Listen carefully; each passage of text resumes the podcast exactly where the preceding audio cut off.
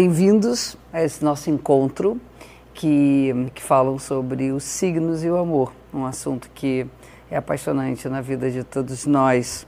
Já estão aí no ar os outros signos de Ares até Escorpião e hoje a gente vai falar de Sagitário. É um signo de fogo e, como o próprio nome já diz, desse elemento, tudo é muito intenso. Alguns signos vivem a vida e o amor muito intensamente. Sagitário é um deles. E essa intensidade, uma intensidade que põe tudo muito para cima. Isso é uma das coisas mais incríveis desse signo.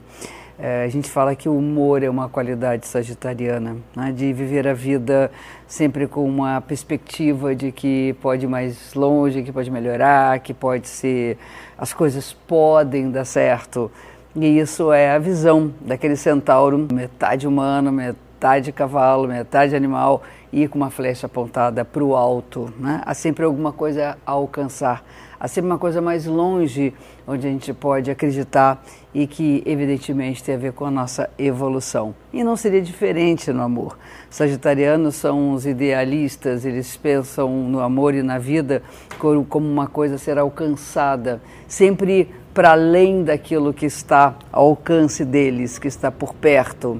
Isso é uma perspectiva de sempre crescer, de sempre uh, ganhar mais, de sempre poder viver mais intensamente o que tem ainda para ser vivido. Então é aquela, aquela coisa, o céu é o limite, vamos embora, vamos nessa. Eu acho que a aventura de viver, a aventura de estar presente diante de um sentimento tão incrível como é a paixão, o amor, isso é um desafio na vida de um sagitariano. Acho que viver com um deles, com alguém dessa dessa natureza é, tão disponível para poder hum, ir para o mundo. É, são aqueles que põem a mochila nas costas e levam você para qualquer lugar que não seja aquele daqui agora. Então, são muitos oceanos, são muitos céus, são muitos aviões, muitos navios, muitos carros, muitas motos, muita caminhada, muita trilha. Tudo isso pode ser até simbólico, mas muitos deles fazem de fato da vida uma grande aventura esportiva. Né? E nós temos, como ele é híbrido, metade cavalo, metade homem, nós temos essa natureza de uma convivência com alguém que é apaixonado pela natureza, que é apaixonado uh, pelas coisas do corpo, pelas atividades físicas, e temos também aqueles sagitarianos que são apaixonados pela mente.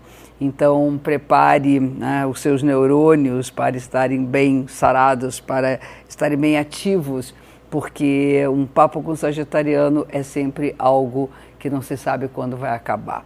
É, é um mundo, não digo das certezas, mas daqueles que já estudaram, que já pensaram muito, às vezes nem é tanto estudar, mas já pensaram tanto no assunto, que eles têm uma certa propriedade para falar. Eu digo que estar com um sagitariano é estar perto de um professor. São excelentes professores, mesmo que não sejam de verdade, mas eles estão ali o tempo todo transmitindo alguma coisa para que a gente possa conhecer para além dos nossos limites, para além daquela coisa cotidiana. Né?